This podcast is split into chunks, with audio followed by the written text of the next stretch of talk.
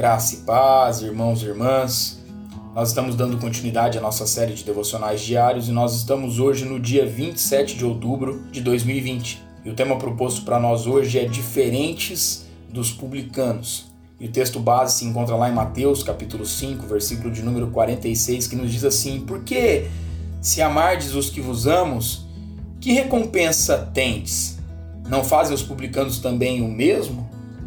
Irmãos e irmãs, é digno de nota o fato de que aquilo que Jesus falou de maneira tão contundente no Sermão do Monte tenha se manifestado de maneira tão espontânea na vida de John Wesley, como consequência imediata de uma experiência relacional com Jesus. Orar pelos que nos perseguem, conforme Mateus capítulo 5, versículo 44, a parte B, é um dos princípios do reino.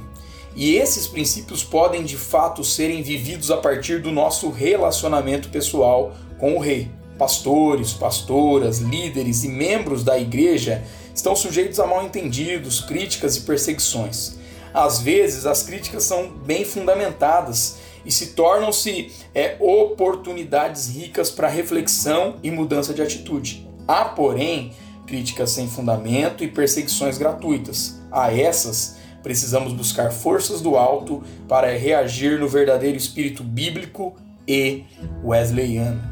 Que a nossa oração hoje seja: Senhor, dai-nos força para orarmos pelos nossos perseguidores, que seja a consequência do nosso relacionamento com o Senhor e assim, com tranquilidade e com clareza, nós possamos realizar tais orações. Deus abençoe meu irmão, minha irmã, sua vida, sua casa e a sua família, em nome de Jesus.